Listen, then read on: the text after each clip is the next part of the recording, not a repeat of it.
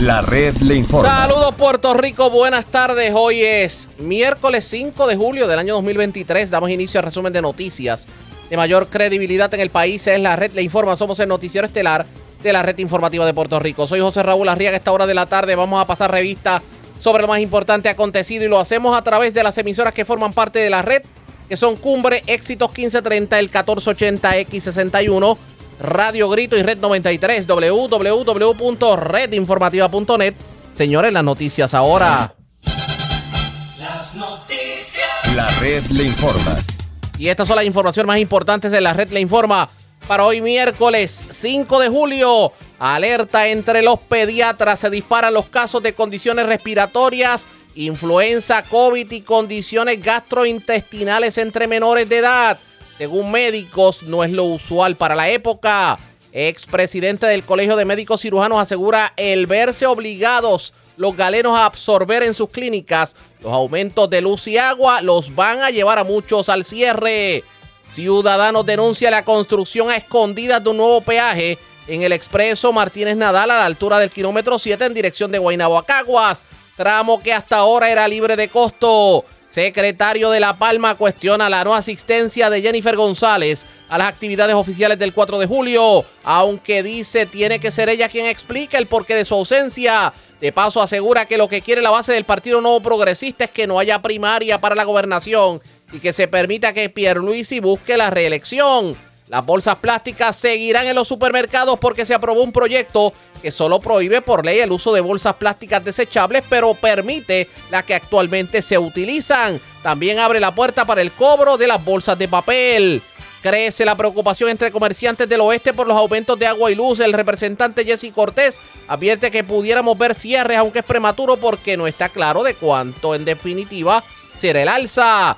Cuatro hombres fueron asesinados esta madrugada en hechos separados en Cupey, Monacillos, Parcela Falú en Río Piedras y en los kioscos de Luquillo. Mientras se encuentran cadáver en estado de descomposición en estacionamiento de negocios Mayagüez. Encuentran muerto joven en el baño de un gimnasio en Trujillo Alto. En prisión acusado por escalar un negocio en Ceiba. A este pues se le atribuyó apropiarse de bebidas, cigarrillos y hasta boletos de raspa y gana. Muere hombre ahogado tras ser arrastrado por corrientes marinas en playa de Guánica. Hombre denuncia que le robaron 60 mil dólares en prendas de residencia en Santa Isabel, mientras se llevan 40 mil en prendas y 20 mil en efectivo de otra residencia en Sidra. Esta es la red informativa de Puerto Rico. Bueno, señores, damos inicio a la edición de hoy, miércoles del noticiero estelar de la red informativa de inmediato a las noticias. Se han estado disparando en las últimas semanas casos de condiciones respiratorias y padecimientos gastrointestinales, eh, gastrointestinales e inclusive casos virales entre menores en Puerto Rico. Y de hecho las oficinas médicas pediátricas han estado aparentemente abarrotadas de pacientes con estas condiciones, lo que no suele ocurrir en esta época del año. La pregunta es ¿por qué? Pues hoy en un reportaje que publica el periódico El Nuevo Día, el doctor Gerardo Tosca, presidente de la Sociedad Puertorriqueña de Pediatría, advirtió que obviamente eso está ocurriendo y que pues en cuanto a la influenza se refiere hay que esperar que llegue la nueva vacuna porque ya la vieja venció. Por otro lado, el doctor Fernando Isern dice en el reportaje que no es la época típica de virus respiratorios, pero sin embargo están llegando con mucha frecuencia. Vamos a analizar el tema. El doctor Víctor Ramos, quien es pediatra y otrora presidente del Colegio de Médicos, lo tengo en línea telefónica. Doctor, saludo, buenas tardes, bienvenido a la red informativa. Buenas tardes, gracias por la invitación. Y gracias por compartir con nosotros. ¿Cuán real es esto? Está, ah, vemos casos más de lo usual de, de, condiciones entre menores en estos, en estos últimos meses. Eh, sí, en las últimas cuatro semanas estamos viendo más casos de, de lo de lo de lo usual de condiciones por, por ejemplo respiratorias. Usualmente está en la temporada baja de condiciones respiratorias los nenes no están en la escuela aunque hay nenes en campamento pero no es tanto como como cuando hay escuela que están todos eh, eh, en la escuela. Y entonces ha habido un aumento sobre todo en influenza significativo de casos que no solo van a la oficina, también al hospital. También tenemos casos de COVID, hemos tenido casos de RSV que usualmente no se ven en, en esta época de, de, del año y asociados algunos a, a, campamentos, otros eh, tenemos eh, asmáticos con el polvo del Sahara, así que hemos tenido, es importante que tenemos más de lo usual para la época, pero por ejemplo no es más que cuando es el pico de, de influenza eh, eh, ocurre, o sea que tenemos más de lo usual para esta época, pero no es que tenemos más que, que en el pico. Sí, que obviamente, pero claro, se levanta la, la bandera de la preocupación tomando en consideración que no es la norma. Exacto, eh, estamos viendo mucho más de lo usual para esta época y entonces lo que nos queda de decirle a la gente es que tiene que tomar las medidas de protección alternativas, porque como, como dijiste, las vacunas de influenza expiraron en junio 30, como expiran todos los años. Así que hay que esperar para vacunarse, por ejemplo, de influenza cuando llegue la nueva vacuna, que eso es usualmente para septiembre. Eh, y, es importante que, que, que, tomando en cuenta que esto puede pasar, que la gente en cuanto llegue la vacuna se vaya a vacunar todos los mayores de seis meses. ¿Qué deben hacer los padres para tratar de evitar estas situaciones? Bueno, la, si, si alguien está enfermo, no, no, no debe salir por ahí, no debe ir al campamento, no debe ir a, a, a, a, otra, a otras actividades. Yo sé que, por ejemplo, el nene se siente enfermo, pero quiere ir a la gira. Así que, que muchas veces hasta no dice que está enfermo. Eh, pero el papá tiene que estar pendiente. Si su hijo está enfermo, hay que ser responsable y no llevarlo a, ninguna actividad y llevarlo al médico. Me dijo influenza, me dijo COVID, me dijo inclusive RSV, me habló también de condiciones respiratorias, pero ¿cuál es la más que le preocupa de estas condiciones que hemos estado viendo entre los menores? La más que está dando, eh, bueno, todas se preocupan porque todas pueden pueden, pueden ser peligrosas en algún momento, pero la más que está dando es influenza. Y en los nenes, eh, la influenza le suele dar bastante fuerte, eh, incluso más que, que, que COVID. A veces tengo nenes con COVID brincando por ahí, pero cuando a nenes la influenza les da bastante, eh, les sube la fiebre, se deshidratan, esto, así que la influenza sobre todo ve que la maquetando le está dando bastante duro. Pero esto es algo para poder entender un poquito. Esto no es que tal vez familiares hayan bajado la guardia en, prevención, etcétera, etcétera. Esto es algo que, pues, polvo del Sahara, el clima, o sea, esto es algo que, que pues, no nos queda más remedio de, de lidiar con eso, pero no es que lo hayamos autoprovocado, por ejemplo. Bueno, lo que sí, no, sí y no, por ejemplo, eh, la gente está haciendo lo que usualmente comúnmente hace, pero todo el mundo estuvo encerrado por la pandemia, sobre todo los nenes más chiquitos, no adquirieron la inmunidad que usualmente se adquiere cuando eh, unos más pequeños porque estaban encerrados por la pandemia y ahora al salir se exponen más, son fácil presa de que, lo, de que los agarren eh, virus y, y, otras condiciones porque no estuvieron expuestos por, por el asunto de la pandemia. Así que, que sí se espera, tenemos este aumento, tenemos la, las condiciones gastrointestinales, tenemos la, muchas conjuntivitis asociadas a adenovirus, que es un virus que suele dar eh, conjuntivitis, también eso está alto. Y así que tenemos muchas muchas condiciones, pero la idea no es que los nenes se encierren en, el verano y no jueguen en, sus vacaciones. Hay que ser responsable y si está enfermo, llevarlo al médico. Hay que estar pendiente definitivamente. Quiero aprovechar, de hecho, que lo tengo en línea telefónica para hablar de varios temas. Vamos a hablar de COVID, eh, porque si hemos visto el mapa en rojo en varias semanas en cuanto a COVID se refiere. ¿Qué ha pasado? Que caímos en la fatiga pandémica y ya el COVID lo tratamos menos que si, se, si estuviéramos hablando de un catarro? Sí, definitivamente la gente ha, recobrado su, actividad normal todo el año ha estado eh, eh, los niveles los niveles los niveles altos la gente piensa que que covid es un catarrito y, y puede ser un catarrito para algunas personas, pero ciertamente para otros le da enfermedad severa y, y, hasta fallecen. Así que, que necesitamos, eh, sobre todo lo más importante, no se le está pidiendo gran cosa, se le está pidiendo que se ponga la vacuna bivalente. Estamos bien bajitos en la vacuna y ahora la, las reglas no es como antes, que es la primera, la segunda dosis, no, solo hay que tener todos los mayores de seis meses necesitan una dosis de la vacuna bivalente. Solo necesitan más de una dosis los mayores de 65 años, que es una primero y una a los cuatro meses, y los inmunocomprometidos, que son pacientes con cáncer en, en tratamiento activo, pacientes con trasplantes de órganos sólidos, trasplantes con sistema de, de nacimiento inmunológico comprometido, esos necesitan una dosis primera y una a los dos meses, pero para la mayoría de las personas es una sola dosis de bivalente, eso es lo que se está pidiendo, porque lo importante es, si la gente se va a infectar, lo que queremos evitar es que llegue a enfermedad severa, hospitalización y muerte, y para eso es la vacuna. Hay que, hay que ver qué, qué hacemos como país, pero obviamente eso es lo, lo que pasa con la ciudadanía. El gobierno, la forma en que el gobierno trabaja el COVID, ha cambiado de tal manera que el propio gobierno tiró la toalla.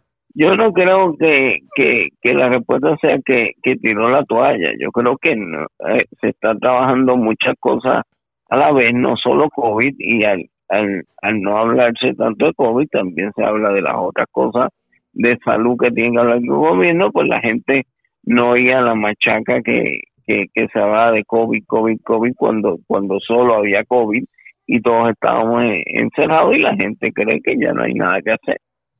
Y, pero, pero sí hay que, hay que insistir en que, en que eso es importante. Todo el mundo tiene que insistir en que es importante irse a vacunar el gobierno, las organizaciones médicas, eh, los medios de comunicación, todo el mundo, hay que insistir en que hay que ir a vacunarse. Vamos a ver si la ciudadanía de alguna manera toma conciencia. En otro tema, los médicos del país, con la crisis, el aumento de la energía eléctrica que también les afecta a ustedes en sus clínicas y los que tengan, por ejemplo, eh, clínicas especializadas que requieren maquinaria, los laboratorios, mm. por ejemplo.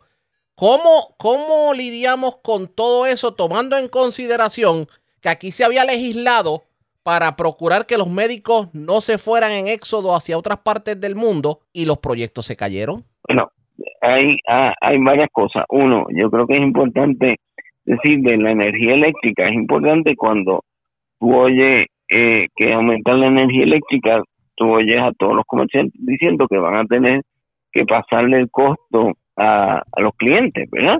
En aumentar los precios de, de las cosas. Los médicos no pueden hacer eso.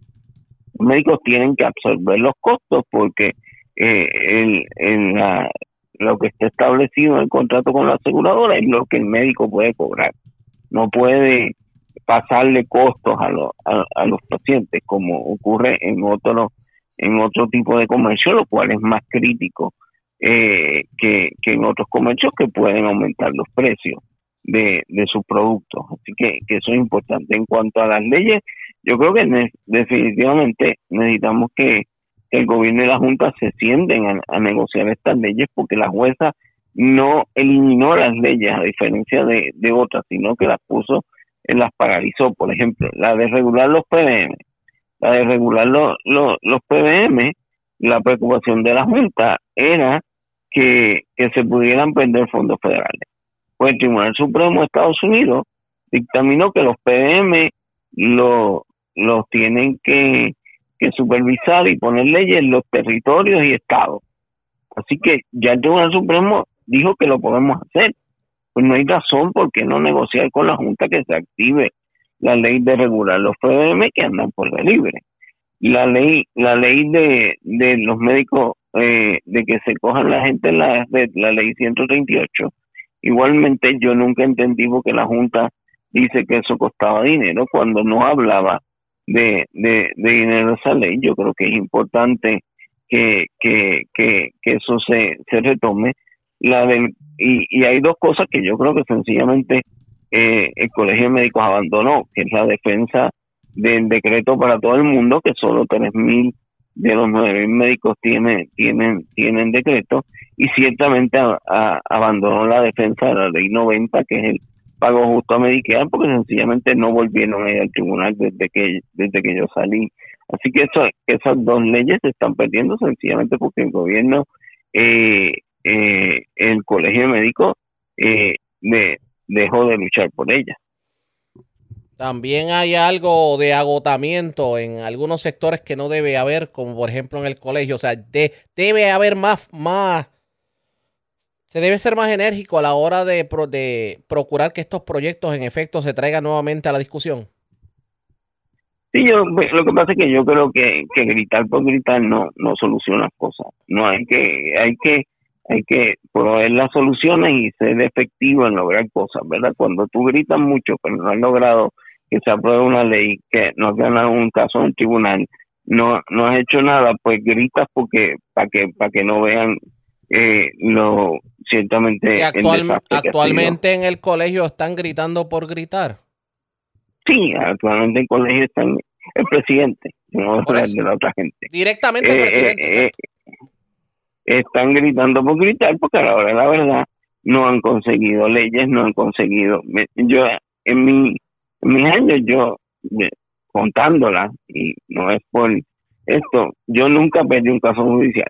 29 leyes se aprobaron y ahora vamos cero. No pinta bien el futuro para los médicos. Obviamente este tema requiere más tiempo y más eh, análisis, pero el tiempo nos traiciona, así que le prometo Raincheck para hablar de ese tema de la situación en el Colegio de Médicos, porque me parece bien interesante el tema, sobre todo tomando en consideración que afecta directamente a la salud del puertorriqueño. Gracias, doctor, por haber compartido con nosotros. Siempre, Como siempre, el doctor Víctor Ramos. Hay problemas, hay preocupación en torno a los casos que se están dando entre menores. Ustedes pendientes a la red informativa que le vamos a dar más información sobre el particular. Presentamos las condiciones del tiempo para hoy.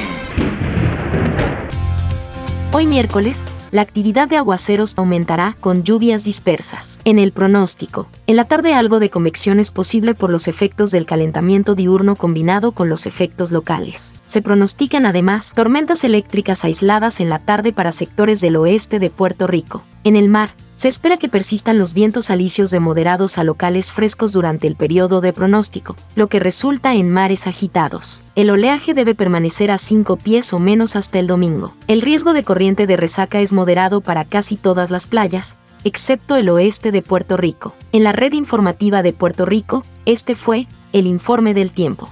La red le informa. Señores, regresamos a la red le informa. Somos el noticiero estelar de la red informativa edición de hoy miércoles. Gracias por compartir con nosotros otro peaje más. Y hablamos de que pretende la autoridad de carreteras, obviamente con eh, metropistas, construir un peaje para que tengan que pagar aquellos que transitan la avenida Martínez Nadal en dirección de Guaynabo a Caguas.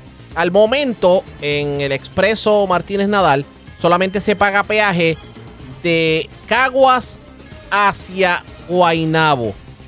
Y esto definitivamente afectaría no solamente a los que viven en los barrios del, del sur de Guaynabo, sino a los que viven en los barrios del norte de Caguas y la gente que utiliza la ruta de los barrios de Guaynabo para acceder a, Naranjito y Comerío para evitar el tapón de la 167. Hoy hubo conferencia de prensa de grupos, obviamente en oposición a este peaje, y esto fue lo que ocurrió en la conferencia de prensa. Esta denuncia, no podemos permitir esto. Cuando la gobernadora eh, Wanda Vázquez vino aquí, porque yo vine también con ella, a anunciar el proyecto, ¿ustedes escucharon si había ese peaje, ese cambio de peaje o no? Eso fue el año pasado. No, no, porque esto hace, hace poco, hace como dos meses que están empezando a trabajar.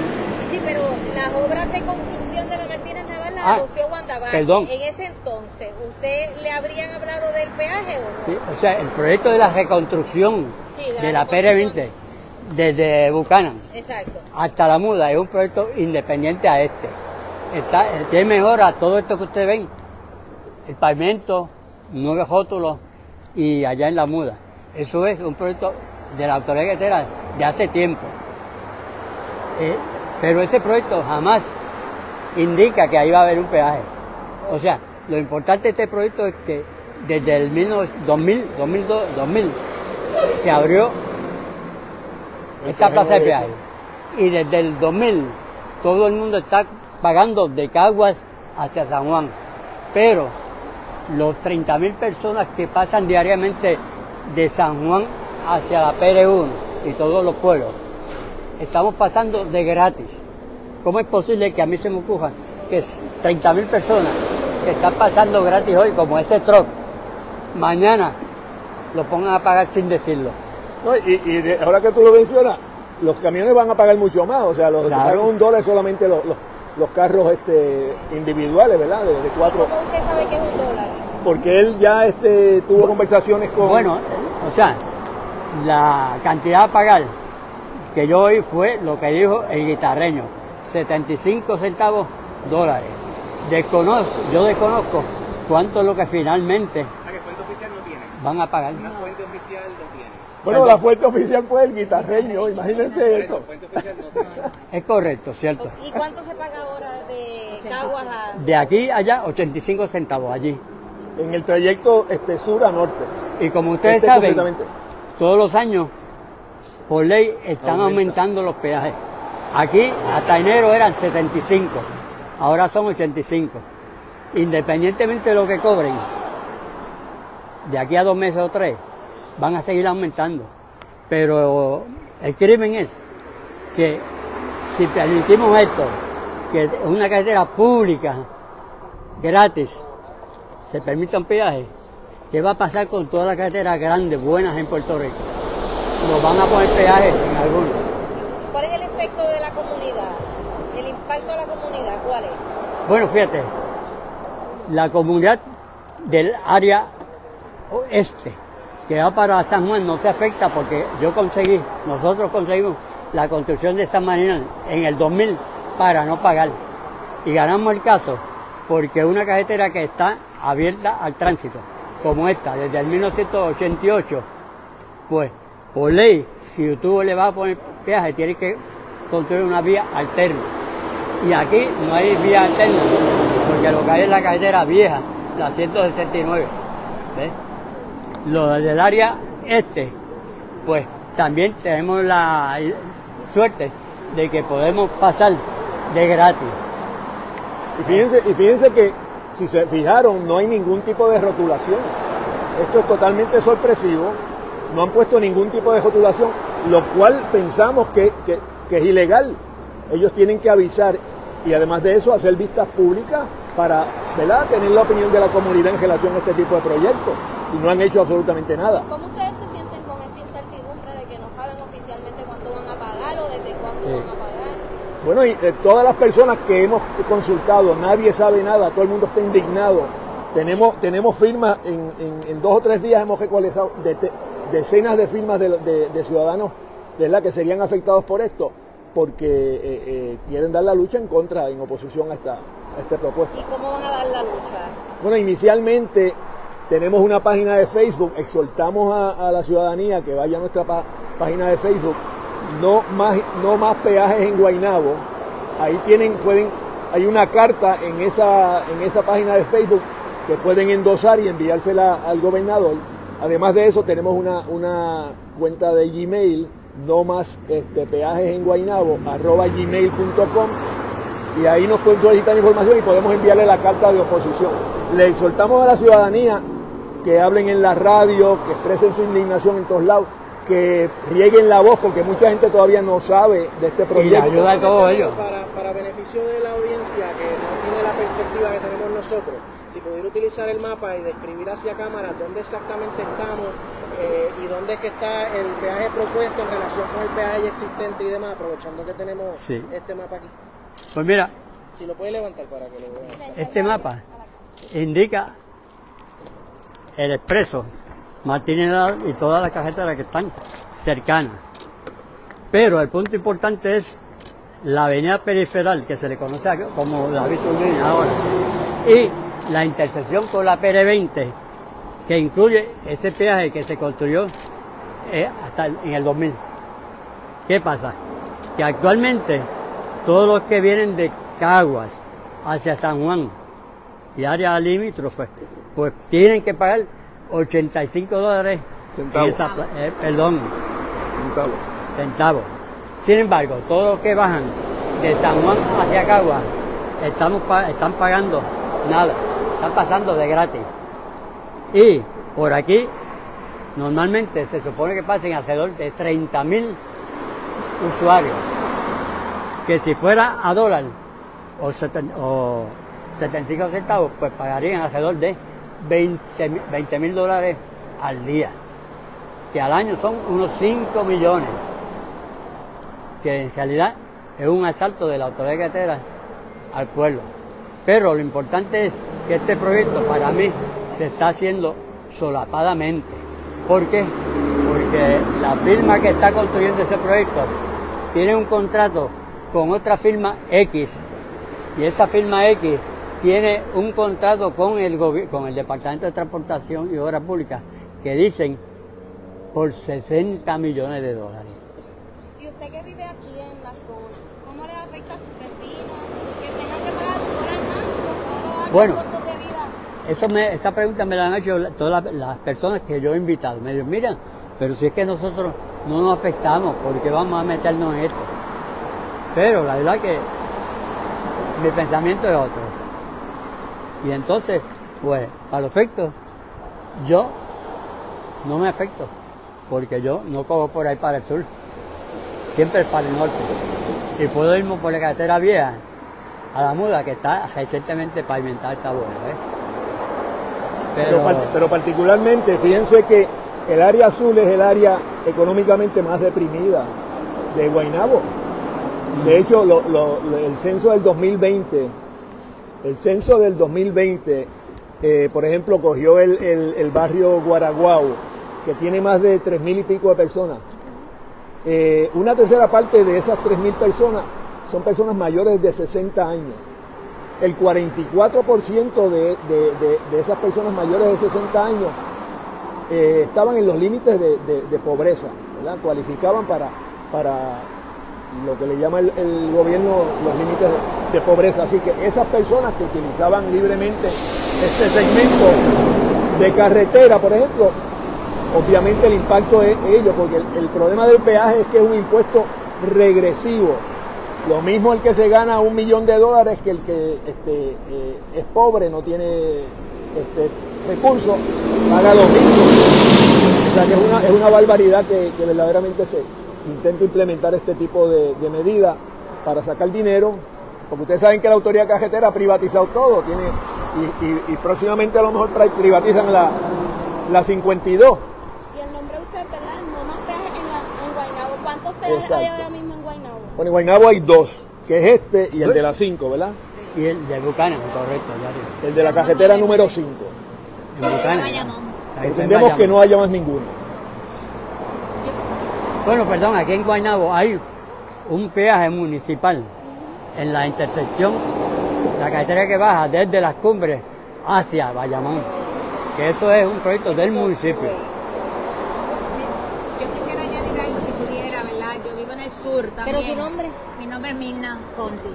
Pero lo que mira, a, a mí me parece que sería fantástico si ustedes ¿verdad? La prensa nos pueden ayudar muchísimo porque como esto está en cuartos oscuros, y la realidad es que mira lo que está construyendo al otro lado del peaje, no sabemos lo que es.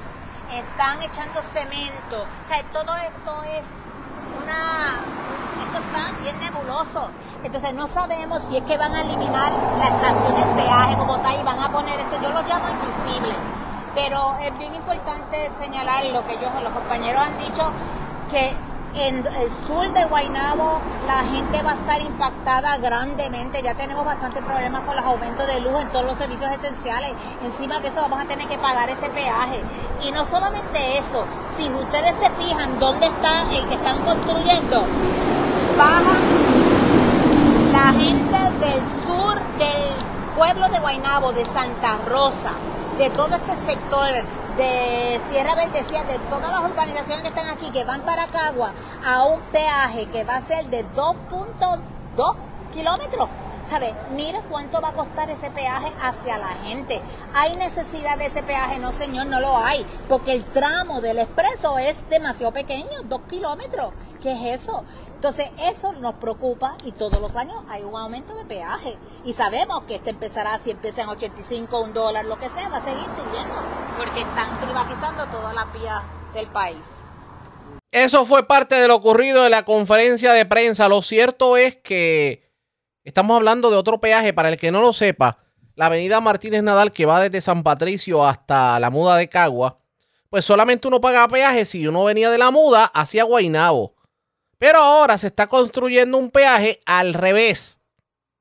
Para el que viene de Guainabo y va hacia la muda de Cagua o hacia la muda de Caguas o hacia los campos de Guaynabo y muchas personas del centro de la isla para evitar el tapón que se forma en Bayamón en la 167 utilizan la ruta del campo de Guaynabo para llegar a Naranjito y a Comerío. Esto significaría un gasto adicional. Además, las personas que viven en los barrios del norte de Caguas también se verían directamente afectados. Entienden ellos que es innecesario el que se coloque un peaje para un tramo que es de apenas dos kilómetros. ¿Qué terminará ocurriendo pendientes a la red informativa? La red le informa. Tomamos una pausa y cuando regresemos vamos a temas políticos porque hoy Carmelo Ríos, secretario del Partido Nuevo Progresista, cuestionó el que la comisionada residente Jennifer González no haya participado ayer de los actos oficiales del 4 de julio. Y asegura Carmelo Ríos que lo que está pidiendo la base del PNP es que no haya primaria a la gobernación. Es lo próximo, la pausa, regresamos.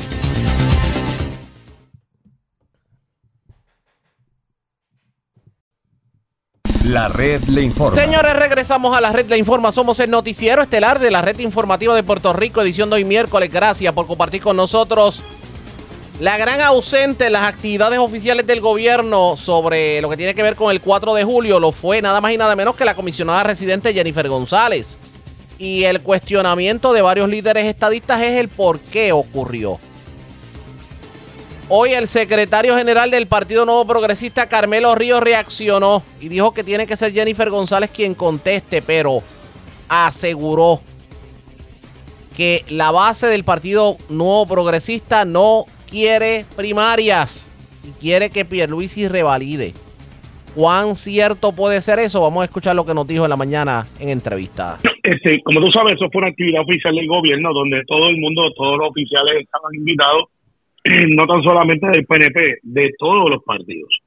Históricamente, esto ha sido una actividad que cuando la maneja el gobierno, eh, en este caso del Partido No Progresista, pero en capacidad oficial, eh, fuera de uno que otro, quizás en miembro de, de, otros partidos, asiste.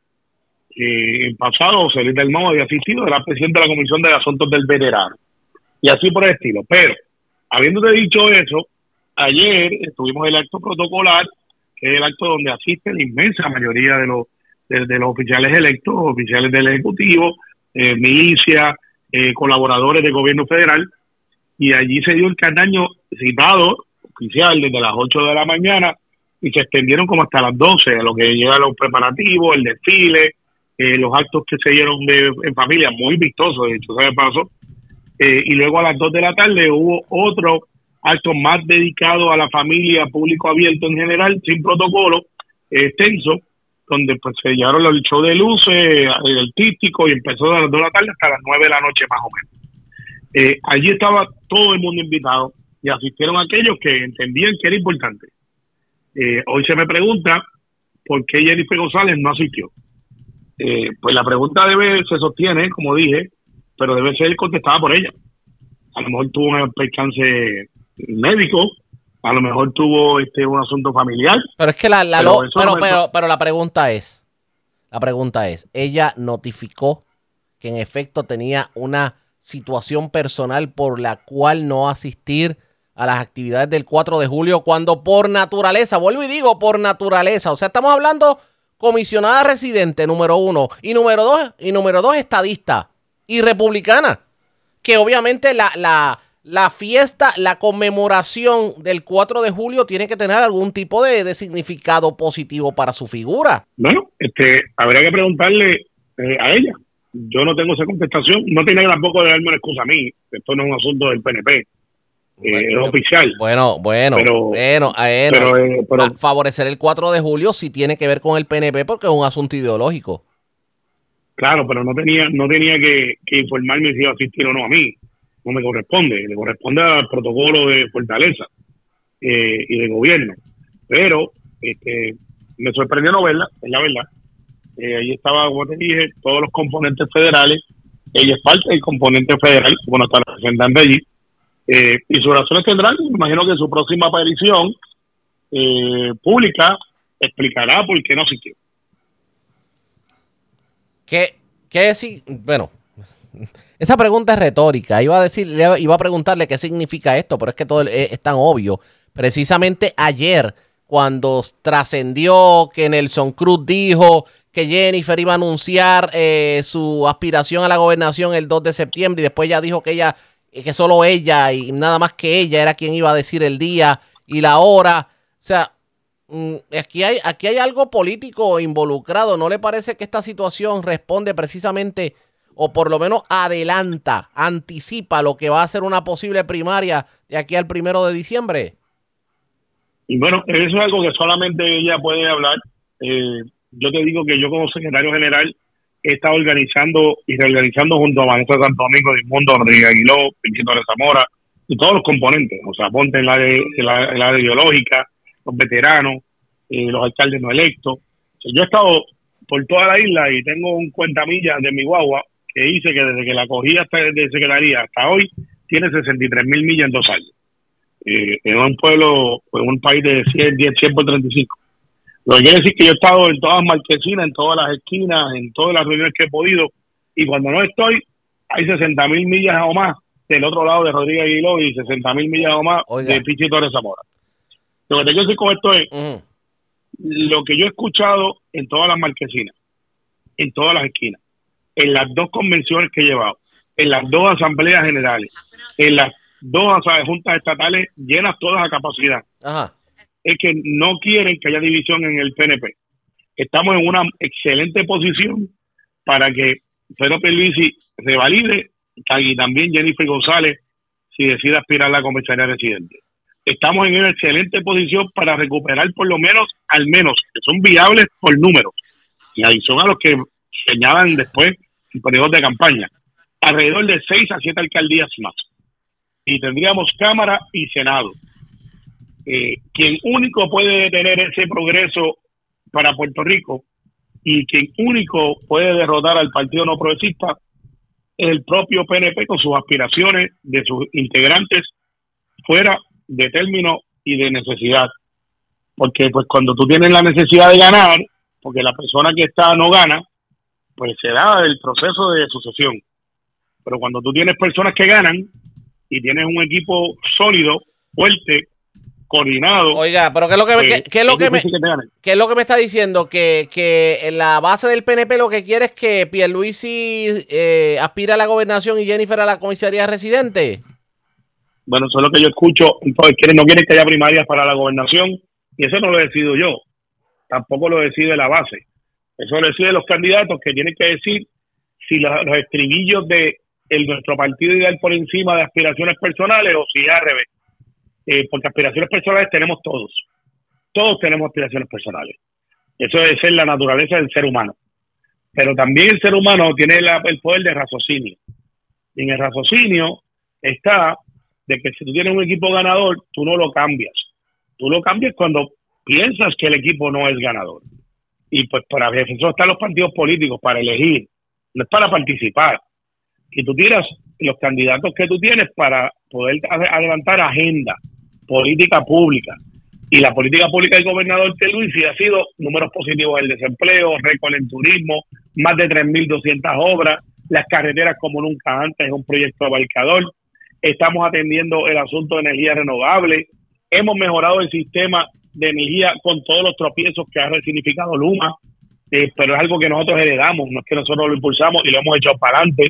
En el caso de la, eh, del desarrollo económico, estamos en el mejor momento de la última década, estamos en crecimiento económico de más de un 3%, de 3 puntos, perdón, cuando antes, hace 5 años atrás, estábamos negativo 2. O sea, estamos en unos números buenos con obra aumento en salario, no solamente los maestros, corrección, servidores públicos, reclasificación de, de salario, el salario mínimo eh, subió ahora a 9.50. O sea, yo te puedo nombrar eh, alrededor de 20 logros buenos, eh, significativos, que hace seis años atrás no podía nombrar. Y habían cosas que se habían hecho, dicho sea de paso. Pero ahora han llegado con dinero, eh, con nombre y apellido, cosas que yo te puedo enumerar. Entonces la pregunta que tenemos que hacernos es, si estamos en todo esto positivo y tenemos la expectativa de recuperar Cámara, Senado, que han sido un obstáculo para la obra del gobernador, tenemos la capacidad de detener el avance de este muchacho joven que va subiendo, eso es parte del proceso político, que es el nieto Hernández Colón, que se autodenominó el pollito, el huevito. Eh, y, y, si tenemos todo eso Oh, positivo, ajá. la, la pregunta es, ¿quién o cómo o cuándo o quiénes están buscando que el Partido Nuevo Progresista se derrote? Así mismo. Oiga, no hemos escuchado a Jennifer González hablar sobre las expresiones. Es más, le voy a preguntar a usted también, usted es demócrata, eh, las expresiones del congresista republicano diciendo que hay que buscar eh, que Trump gane para evitar que Puerto Rico se convierta en un estado demócrata. ¿Qué me dice? Bueno, este señor no es muy inteligente. Eh, el video completo que tuve la oportunidad de ver, eh, se parece que la gente que vota por él también lo saben. Recibió abucheos. No puedo adjudicar que los abucheos sean por el asunto de Puerto Rico. Yo creo que es por su persona. Eh, creo que eh, hay trompistas que tienen apoyo. Este parece que es un trompista que no tiene apoyo. Eh, y parecería que el eslogan es vamos a discriminar, vamos a tratar de que no entren más demócratas. Él no conoce Puerto Rico. Yo creo que Puerto Rico sería un estado swing, un estado swing state, como lo es Florida, que puede ser republicano como demócrata, dependiendo de quiénes son los candidatos. Tanto así que Luis Fortuño ganó la gobernación y es republicano. Ricardo Rosselló es demócrata, pero pues es demócrata, eh, pero eh, han ganado republicanos también.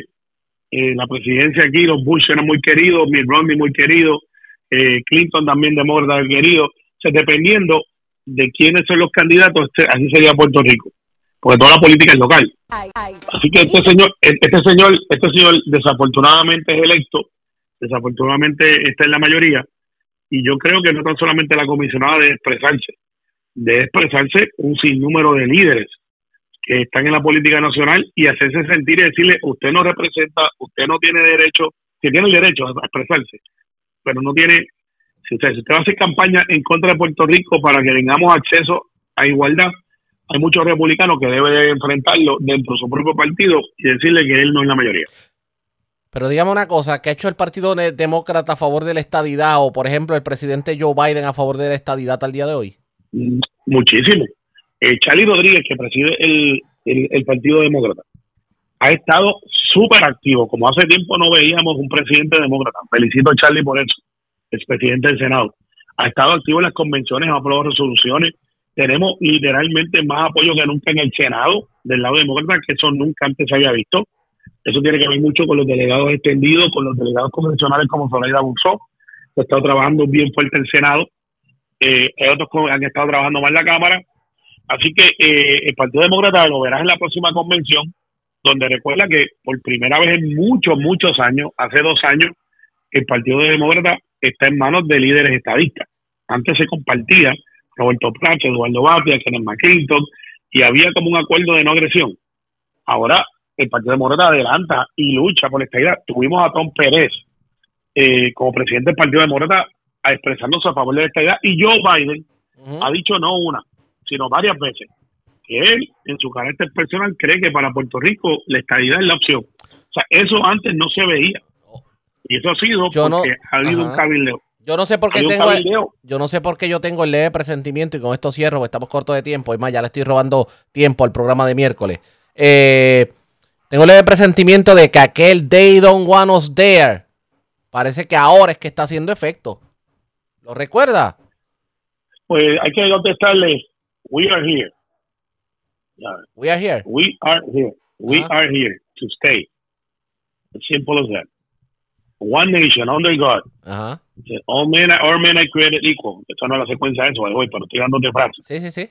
Dice, All men are created equal. Y estamos hablando de cuando digo men, decimos hombres y mujeres. Y la constitución. Oh my God. Ujú. O sea, es tan sencillo como eso.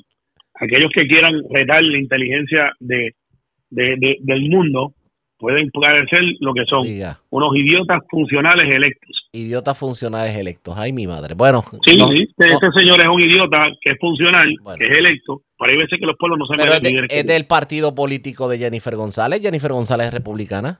Bueno, eh, Jennifer, estoy convencido, no es un idiota, pero debe decirle lo que se merece este señor, porque después de todo, ella es nuestra voz, no demócrata republicana, ella es nuestra comisionada residente allí. Y tiene y, se- y hace caucus con él y debe ponerse en récord. Es lo que yo haría. Yo lo he hecho con los míos, cuando hay dos o tres que salen del IRA sin temor alguno. Critico. Expresiones del secretario general del Partido Nuevo Progresista, Carmelo Ríos. ¿Qué va a ocurrir dentro de la fila del PNP? Eso está por verse pendientes a la red informativa. La red le Nos informa. vamos a una pausa cuando regresemos. Vamos a noticias del ámbito policíaco, entre las que tenemos que destacar cuatro personas fueron encontradas muertas. Bueno, son cinco como tal. Una en Trujillo Alto, otra en Parcela Falú, otra en los kioscos de Luquillo, otra en Guainabo y otra en Monacillo.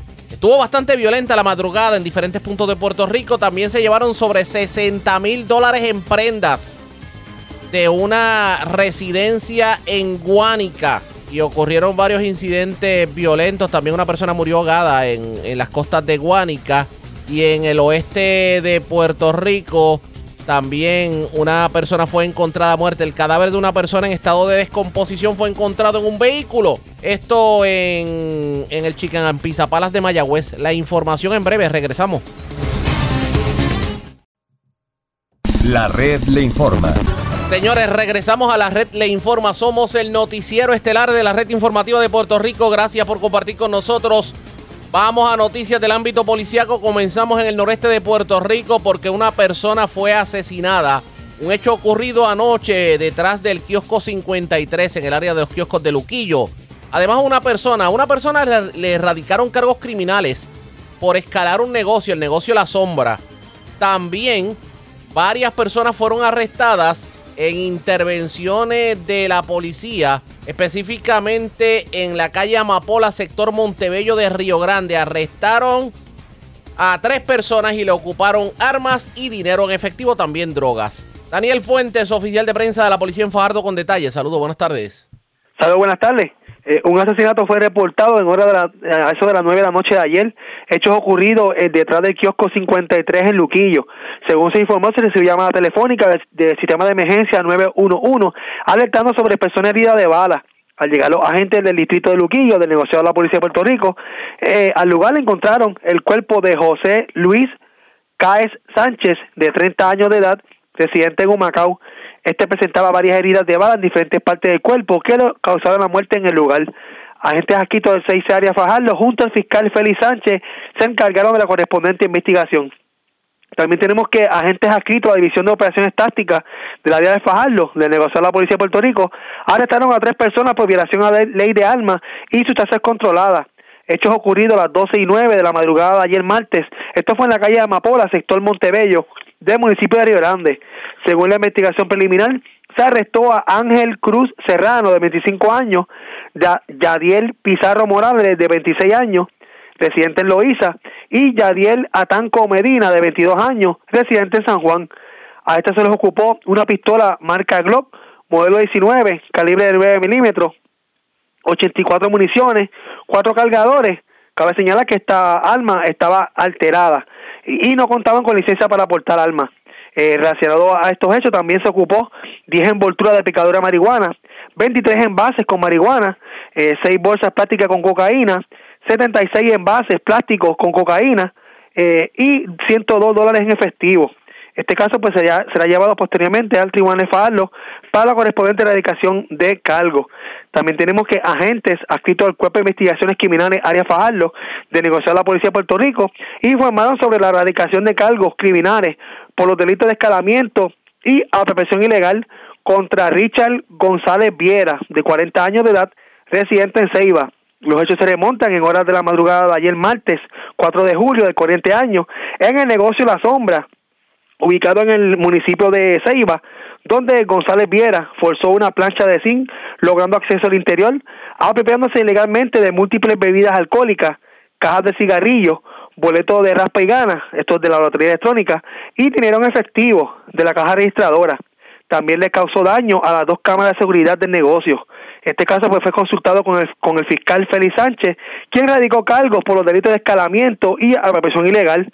Eh, el caso pues fue llevado ante el, el, juez Orlando Puldón Gómez del Tribunal de Fajardo, que luego de escuchar la prueba presentada encontró causa para arresto contra González Viera, fiando una fianza de 30 mil dólares, la cual no pudo prestar siendo ingresado en la cárcel regional de Bayamón.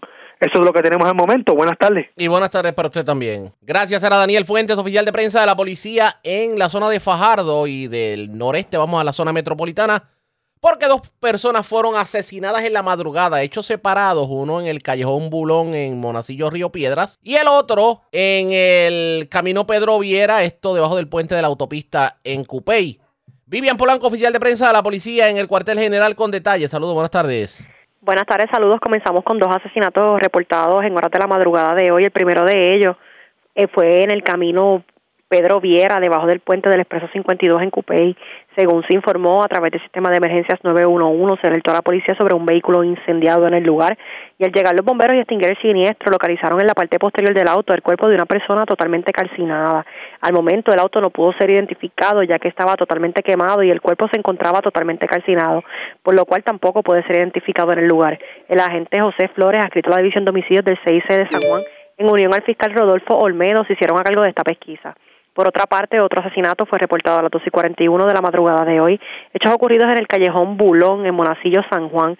Según se informó preliminarmente, a través del sistema se informó sobre una situación sospechosa en el lugar y al llegar los agentes localizaron en el pavimento el cuerpo de un hombre de aproximadamente 25 a 30 años de edad tirado en el pavimento. Este presentaba heridas de bala en su cuerpo, al momento no ha sido identificado y se investiga el móvil de estos hechos. Agentes adscritos a la División de Homicidios del CIC de San Juan en unión al fiscal Rodolfo Olmedo se encuentran en, el lugar investigando estos hechos. Gracias por la información. Buenas tardes. Buenas tardes. Gracias. Era Vivian Polanco, oficial de prensa de la policía en el cuartel general y de la zona metropolitana. Vamos al oeste de Puerto Rico porque una persona fue encontrada muerta en el estacionamiento del Chicken and Pizza Palace de la calle José Sanabria en Mayagüez y la información la tiene Emily Martínez, oficial de prensa de la policía en el oeste. Saludos, buenas tardes. Saludos, buenas tardes. Pues sí, agentes adscritos a la División de Tránsito Mayagüez del negociado de la Policía de Puerto Rico investigan una querella de una persona muerta reportada a las 2 y 3 de la madrugada de hoy en los periodos del estacionamiento de Chicken ubicado en la calle José A. Sanabria en Mayagüez. Según la información preliminar, los agentes de dicha división se encontraban patrullando el lugar cuando se percatan de un vehículo de motor marca Toyota Corolla color gris 2015 estacionado en el lugar. Al intervenir con el mismo, encuentran el cuerpo sin vida de un hombre, el cual aún no ha sido identificado. Hasta el momento el cuerpo no presenta signos de violencia. El sargento ayer adscrito a la División de Homicidios y Personal de Servicios Técnicos de Mayagüez investigan de forma preliminar estos hechos junto al fiscal de turno. Cabe destacar que este cuerpo ¿verdad? se encontró en estado de descomposición. Más adelante se va a estar ampliando la información.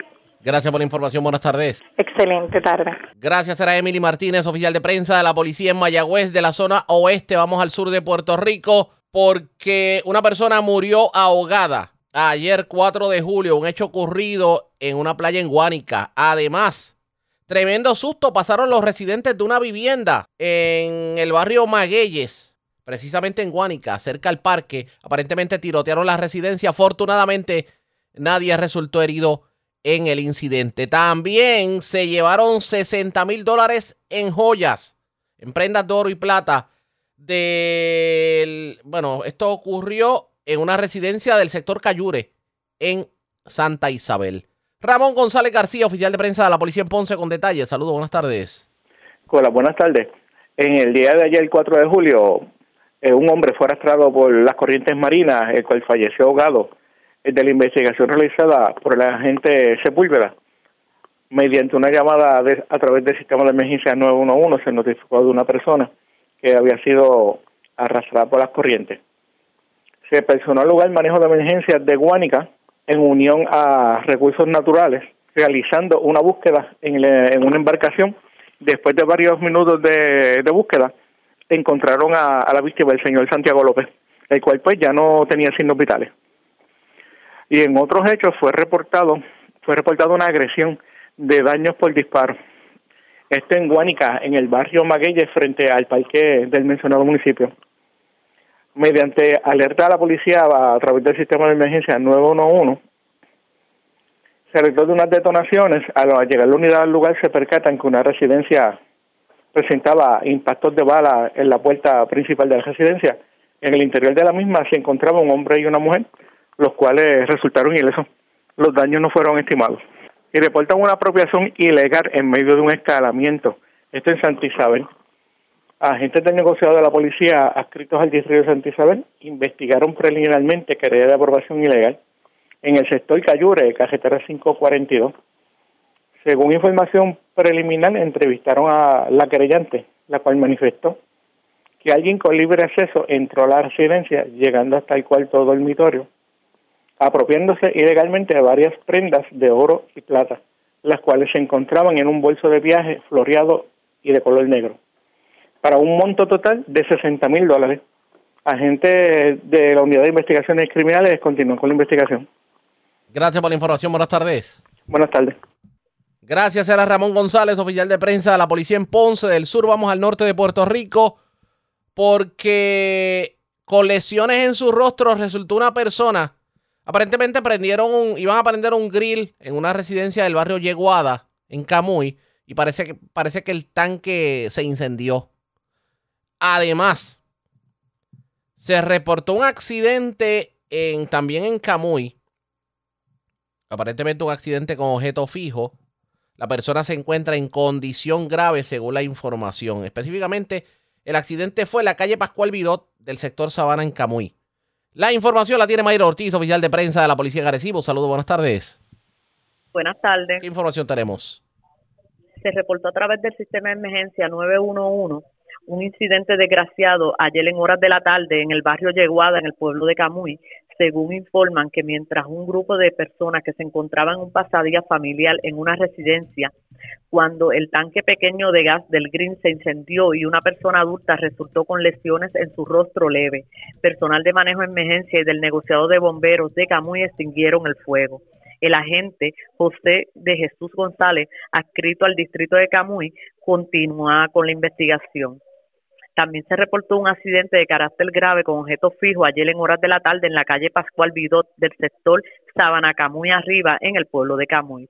Según se informa que mientras Stephanie Avilés Rivera, de 30 años, residente del pueblo de Camuy, conducía su vehículo Toyota Corolla por el lugar antes mencionado en aparente exceso de velocidad, dando lugar a que perdiera el control y dominio del volante y por tal descuido y negligencia fuera a impactar con la parte lateral derecha a una columna de concreto, parte de una verja. A consecuencia del impacto, el auto patina y impacta con su parte lateral izquierda una verja en bloque y un poste del alumbrado de Luma. Avilés Rivera fue transportada por el paramédico Matos a Emergencia Médica Municipal de Camuy al Hospital Susoni de Arecibo, atendida por el médico de turno y fue referida al Centro Médico de Río Piedra en condición de gravedad. Además, el pasajero Jason Dones Cortés, de 24 años y residente del pueblo de Camuy, resultó con traumas en el área de la cabeza y espalda y su condición hasta el momento es estable. Investiga la gente Kelvin, Kelvin Milet del negociado Policía de Puerto Rico, adscrito a la División de Patrulla de Carretera de Arecibo, en unión a la fiscal Carmen Santiago Román de la Fiscalía de Arecibo, quien instruyó que se ocupara el vehículo para fines de inspección y se le realizara la prueba de alcohol mediante sangre a Vilés Rivera.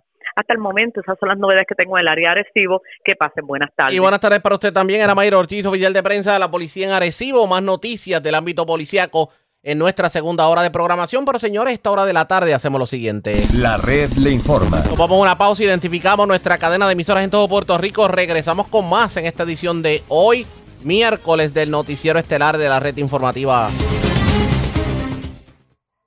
La red le informa. Señores, iniciamos nuestra segunda hora de programación. El resumen de noticias de mayor credibilidad en el país es la red le informa. Somos el noticiero estelar de la red informativa de Puerto Rico, edición de hoy, miércoles 5 de julio. Vamos a continuar pasando revistas sobre lo más importante acontecido y lo hacemos a través de las emisoras que forman parte de la red, que son Cumbre, Éxitos 1530, El 1480, X61, Radio Grito y Red 93. www.redinformativa.net. Señores, las noticias ahora. Las noticias. La red le informa. Y estas son las informaciones más importantes de la red le informa. Para hoy miércoles 5 de julio, alerta entre los pediatras. Se disparan los casos de condiciones respiratorias, influenza, COVID y condiciones gastrointestinales entre menores de edad. Según médicos, no es lo usual para la época.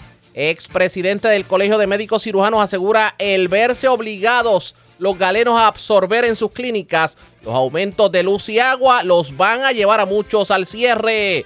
Ciudadanos denuncia la construcción a escondidas de un nuevo peaje en el expreso Martínez Nadal a la altura del kilómetro 7 en dirección de Guaynabo tramo que hasta ahora era libre de costo. Secretario de La Palma cuestiona la no asistencia de Jennifer González a las actividades oficiales del 4 de julio, aunque dice tiene que ser ella quien explique el porqué de su ausencia. De paso asegura que lo que quiere la base del Partido Nuevo Progresista es que no haya primaria para la gobernación y que se permita que Pierluisi busque la reelección.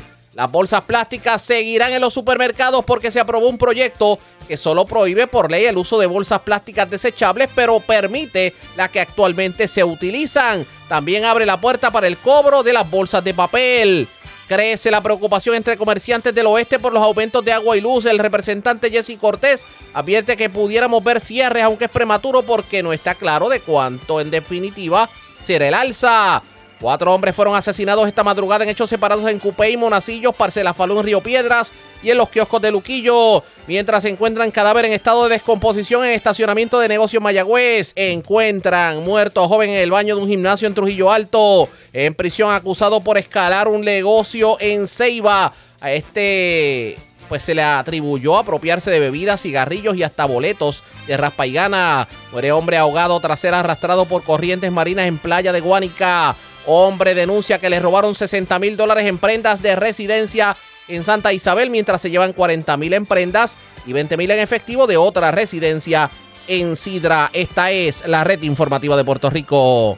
Bueno, señores, damos inicio a la segunda hora de programación en el Noticiero Estelar de la red informativa de inmediato a las noticias. Al inicio se había legislado un proyecto de la autoría de la senadora Elizabeth Rosa, el proyecto del Senado 510, que buscaba prohibir la venta de bolsas plásticas en los supermercados.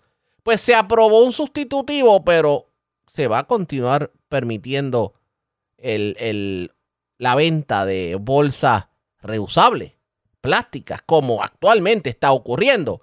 También el que se cobre las bolsas de papel.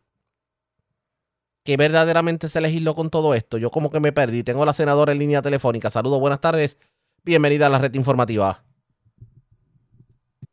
Buenas tardes, Arriaga. Gracias por la oportunidad y buenos días para todos. buenas tardes. Y buenas tardes y gracias por compartir con nosotros. Bueno, el proyecto de su autoría llegó, bueno, está a punto de, de llegar al escritorio del gobernador. Claro, no era lo que usted había legislado en un inicio, porque usted pretendía hacerle justicia a las personas de la tercera edad con esto de, del pago de las bolsas plásticas pero pues eh, va a llegar, el proyecto contiene, pues se permite el pago de lo que son las bolsas de papel.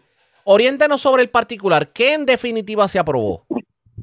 Mira, el proyecto sustitutivo, sustitutivo sabes que estuvo en conferencia y fue aprobado en ambas cámaras, el Senado y la Cámara, ¿verdad? Eh, pero en, en, en, síntesis, el proyecto sustitutivo es el del proyecto 1152 de la Cámara y del 10 y del 510, ¿verdad?, del Senado, que es el que yo presenté en su momento, adelan, por lo menos se adelantan un objetivo, ¿verdad?, que es promover reciclaje, la reutilización y continuar combatiendo la contaminación ambiental.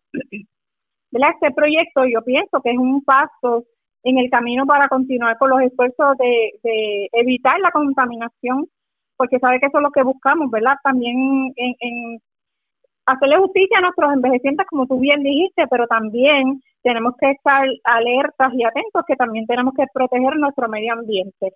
Y en síntesis, pues eso es lo que busca. Además, que te puedo decir, siendo honesta, que eh, ese sustitutivo no cumple con el propósito la original para eh, del proyecto que radicamos, que era el proyecto Senado 510, que era evitar que se cobren las bolsas plásticas en los supermercados ya que esta acción, tú sabes que afecta directamente a nuestros viejos y este proyecto 510 es un reclamo de nuestra gente mayor de 70 años que vienen, ¿verdad? Me, ah, que llegan a mí y me dicen, senadora, nosotros lo que cogemos de seguro social es mm, bien poco y tener que ir a los supermercados y pagar las bolsas.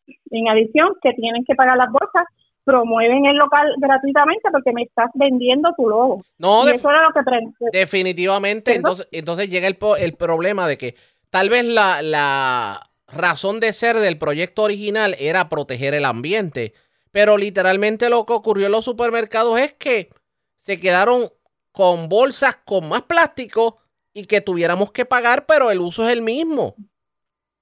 Claro, y no además de que tengamos que pagar. Es que yo te compro la bolsa, ponle tú 25 centavos, es un precio. Pero yo te voy a seguir anunciando porque tu bolsa tiene tu logo. Yo te estoy anunciando gratuitamente, pero y te estoy comprando tu anuncio y estoy pagando por, un- por una funda. Lo que buscaba el 5 días era precisamente eso. Si tú me vas a vender una, una funda, no puede tener tu logo. Si tú me la regalas, pues tienes tu logo. Ese era el fin del 510, obviamente que no está plasmado en este sustitutivo. En este caso, eh, se, va a se va a prohibir la venta de bolsas plásticas solamente las, que- las de despachar o también eso incluye las bolsas, por ejemplo, de basura.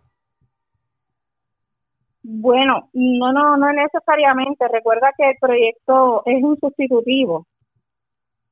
Y, ¿verdad? Sí se van a seguir vendiendo las fundas. Se van a seguir vendiendo las fundas, pero no por lo menos las, las de la- las de plástico. Mm, Que sean, que sean este, eh, reusables. Pero la- ok, las bolsas reusables van a seguir vendiéndose. Claro. Pero esas son las que actualmente se están despachando por los supermercados o color de que son reusables. Claro, pues ese, ese era el fin de nuestro proyecto, que no se vendieran.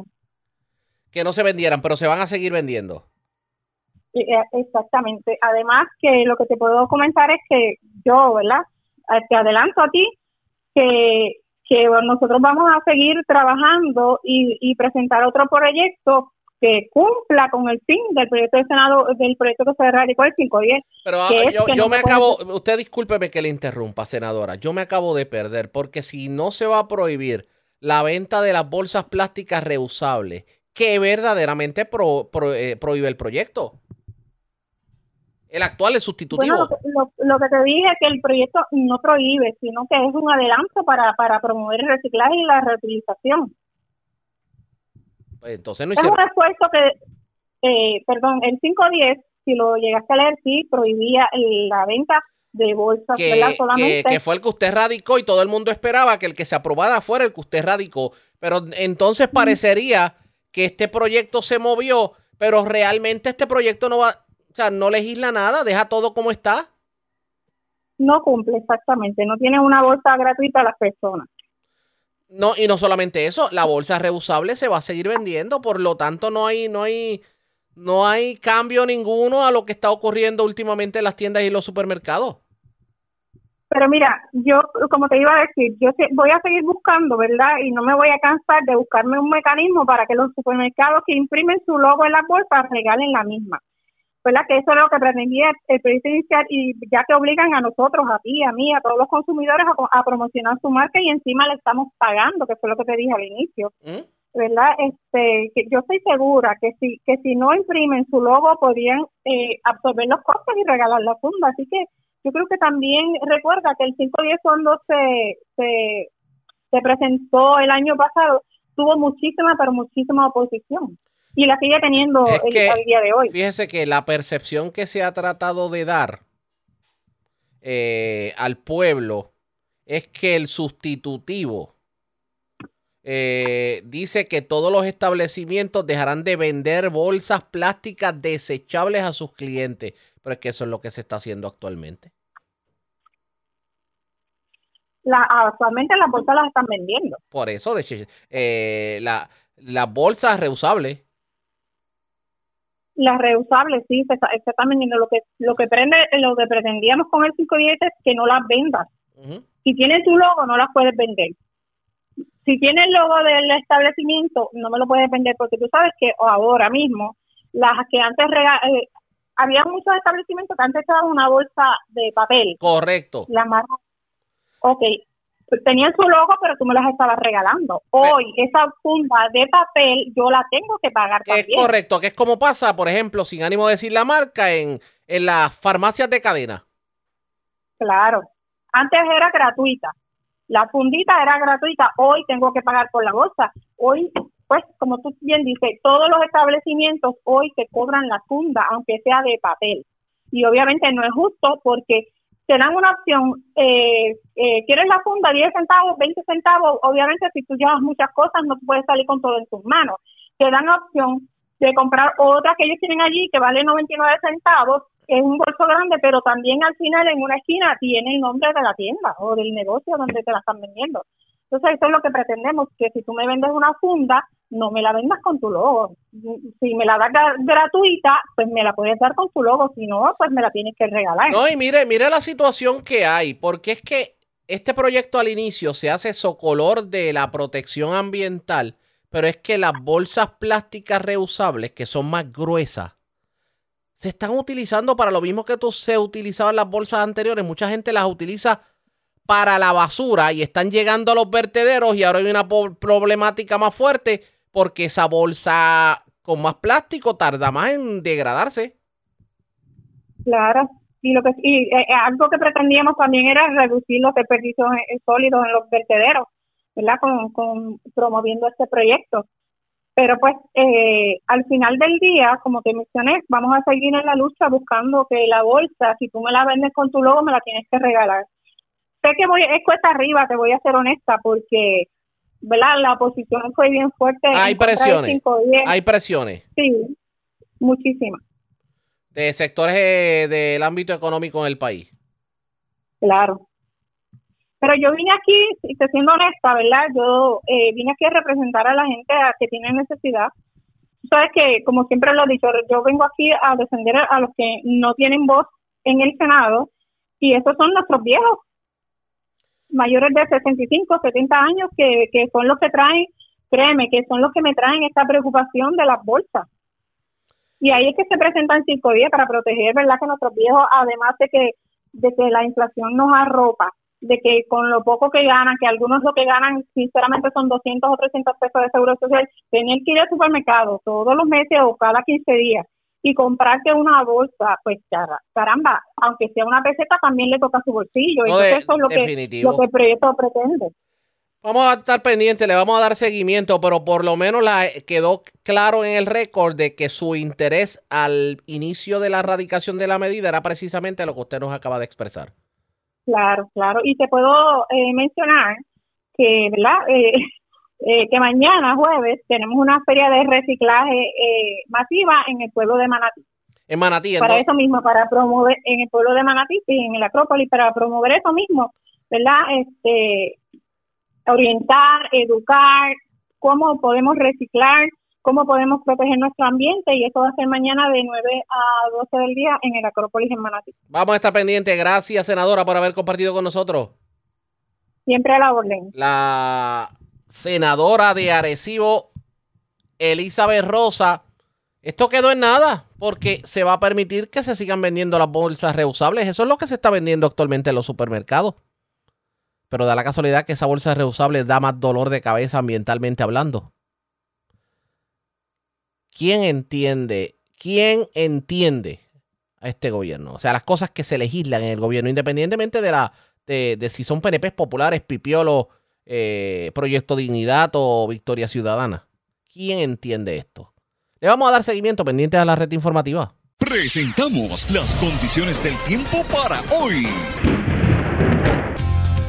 Hoy miércoles, la actividad de aguaceros aumentará con lluvias dispersas. En el pronóstico, en la tarde algo de convección es posible por los efectos del calentamiento diurno combinado con los efectos locales. Se pronostican además tormentas eléctricas aisladas en la tarde para sectores del oeste de Puerto Rico. En el mar, se espera que persistan los vientos alisios de moderados a locales frescos durante el periodo de pronóstico, lo que resulta en mares agitados. El oleaje debe permanecer a 5 pies o menos hasta el domingo. El riesgo de corriente de resaca es moderado para casi todas las playas, excepto el oeste de Puerto Rico. En la red informativa de Puerto Rico, este fue el informe del tiempo.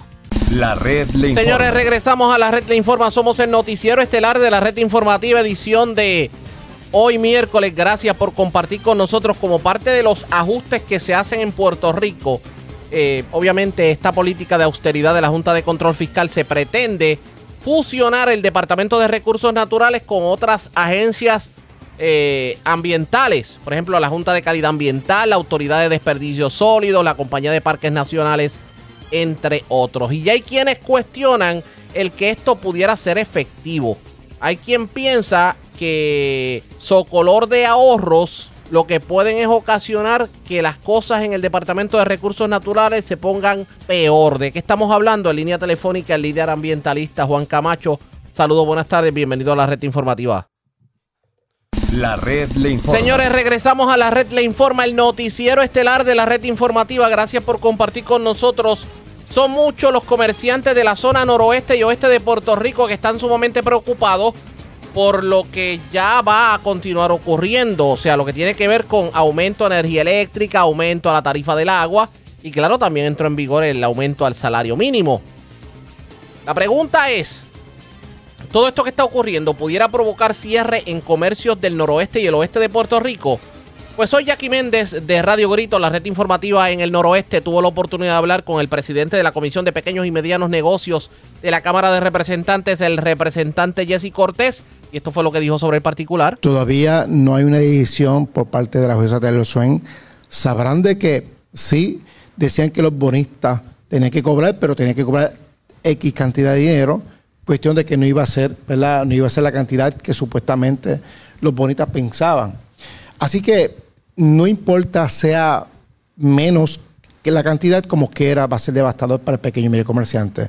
Ya no, ya no, ya no hay alternativas que podamos buscar. Ya el comerciante, el pequeño y medio comerciante ha buscado distintas alternativas y ya no consigue alguna otra. Pero hay algo que es bien importante ya que me preocupa, porque sabrá que mientras más personas se sigan instalando, o sea, de quién viene siendo la responsabilidad en tu pagar la luz. O sea, porque mientras más personas se instalan, pues más responsabilidad vamos a tener los, abonados. Y, esto es una cadena. Así que me preocupa grandemente porque independientemente de cuál sería, independientemente de cuál sería la decisión, en, para, para estos próximos años, personas que se instalen, personas que somos los abonados, vamos a tener que seguir respondiendo por la misma. Sí, que tiene que buscar las Así que, opciones solares. ¿Cómo, cómo, cómo y de qué manera? Siempre hay alternativas es importante. Siempre hay alternativas velando por nuestra, por nuestra gente. ¿Cómo están saliendo eso, esas licencias? ¿Se están agilizando? ¿Han tenido problemas? Pues mira, en, lo último, en la edición del Tribunal Supremo, en declarar nulo el reglamento conjunto de 2020, ya, o independientemente, los, los pequeños y medios comerciantes, los permisos que se habían otorgado anteriormente son válidos o sea, son válidos. El portal sigue abierto, trabajando eh, normalmente, así que no hay ningún tipo de problema. Lo que sí realmente me preocupa es que todos los esfuerzos de este servidor, en conjunto con nuestra oficina, eh, para poder trabajar lo que es el permiso único, el cambio de permiso directamente que le hace bien al pequeño y medio comerciante, todavía está en, el Senado, en, en, ese comité de conferencia. ¿Hace cuánto? Evaluando para que el señor gobernador le pueda dar firma. Esto lleva ya, hacen ya dos meses.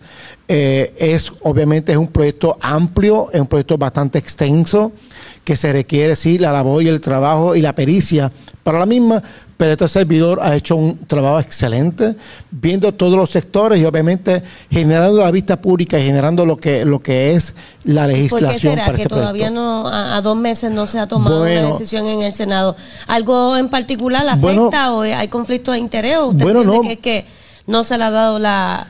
Bueno, lo que pasa Porque somos el oeste. Lo que, lo que sí, lo que, lo que sí, lo que sí es bien importante es que los permisos como tal el Código de Construcción, por ejemplo, la participación ciudadana, que era el escollo para que no se hubiese podido aprobar el reglamento, el reglamento conjunto de 2020.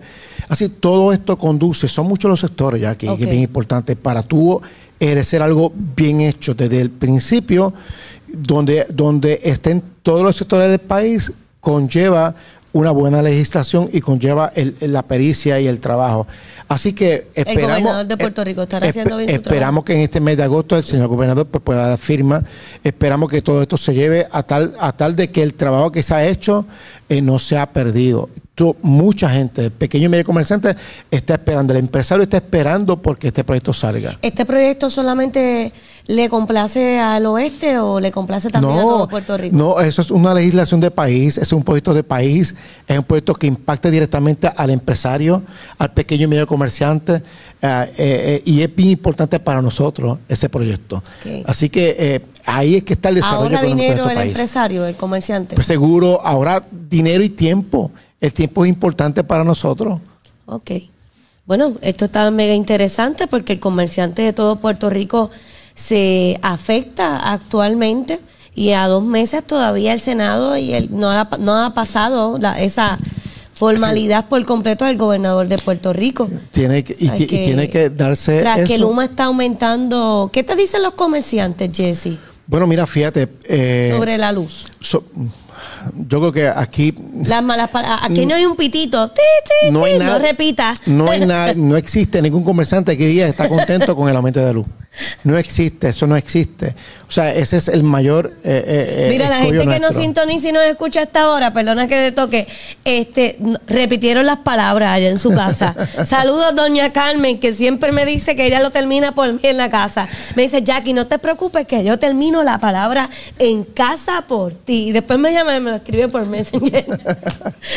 Pero ha sido bien difícil, ha sido bastante cuesta arriba para el pequeño y medio comerciante y obviamente pues siempre buscando las mejores alternativas y reinventar. Yo creo que aquí hoy el pequeño, el pequeño y medio comerciante se han reinventado para poder subsistir ¿verdad? a base del embate del aumento de, la luz.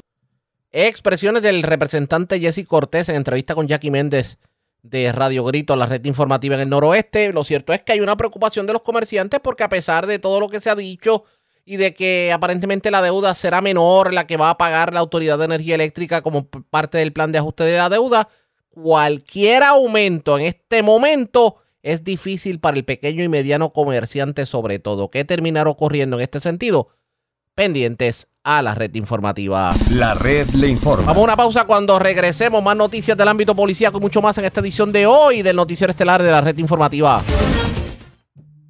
La red le informa. Señores, regresamos a la red le informa. Somos el noticiero estelar de la red informativa edición de hoy miércoles. Gracias por compartir con nosotros. Vamos a más noticias del ámbito policiaco. Una persona fue encontrada muerta. Esto ocurrió en el gimnasio Family Training en las cuevas en Trujillo Alto. Además, se reportó un asesinato en las parcelas Falú en la mañana de hoy. Esto en la calle 49 de las parcelas Falú aparentemente una persona con varios impactos de bala. Información con Yaira Rivera, oficial de prensa de la policía en el cuartel general. Saludos, buenas tardes.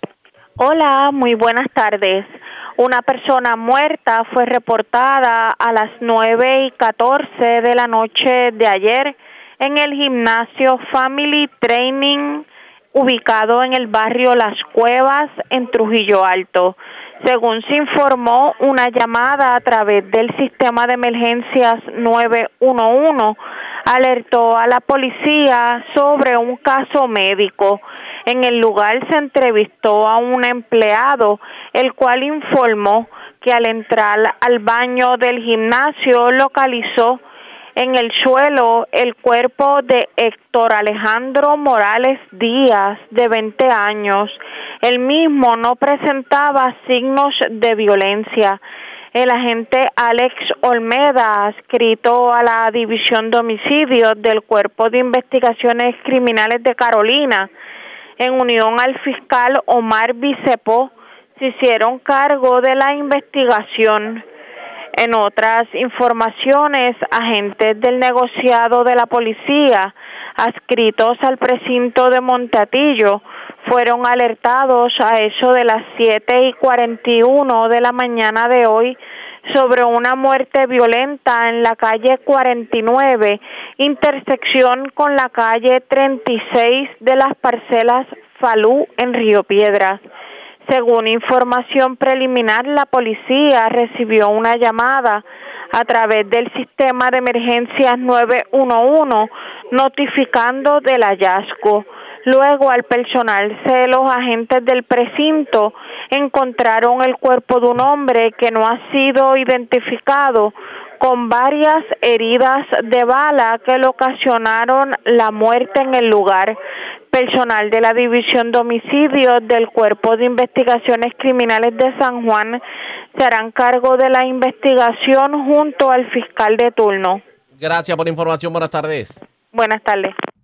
Gracias, era Yaira Rivera, oficial de prensa de la policía en el cuartel general de la zona metropolitana. Vamos al noroeste de Puerto Rico. Un incidente violento se reportó en el barrio Naranjo de Aguada. Aparentemente una persona llegó y utilizando alguna pieza mecánica, una cruceta, una llave, eh, rompió cristales de varios vehículos, agredió a una persona, pero esa persona para defenderse repele la agresión utilizando un machete y le propinó heridas al agresor. La policía investiga, la información la tiene Diana Hilerio, oficial de prensa de la policía en Aguadilla. Saludos, buenas tardes. Sí, buenas tardes. Fue eso en horas de la noche que el personal del distrito de Aguada investigó un incidente de agresión grave y daños en el barrio Naranjo de Aguada, como mencionaste. Según información preliminar, un individuo llegó al mencionado lugar portando una herramienta mecánica, rompió los cristales de los vehículos Ford Expedition y de una Toyota Tacoma. Acto seguido, con esa misma herramienta agredió a otro individuo que se encontraba en el lugar, quien repelió la agresión utilizando un machete y le propinó varias heridas al agresor. El hombre fue llevado a un hospital de la región, allí es atendido por las heridas presentadas. El agente Luis Corrales de ese distrito investigó la querella, la que fue referida a Javier Sánchez del Cuerpo de Investigaciones Criminales. Esta es la novedad más sobresaliente en nuestra área policíaca de Aguadilla, como siempre, su oficial de prensa, la agente Diana Hilerio. Gracias por la información, buenas tardes. Buenas tardes. Gracias, era Diana Hilerio, oficial de prensa de la policía en Aguadilla de la zona noroeste. Vamos a la zona sur de Puerto Rico. Un joven de 26 años fue arrestado, le ocuparon un arma de fuego en medio de una intervención en Villalba.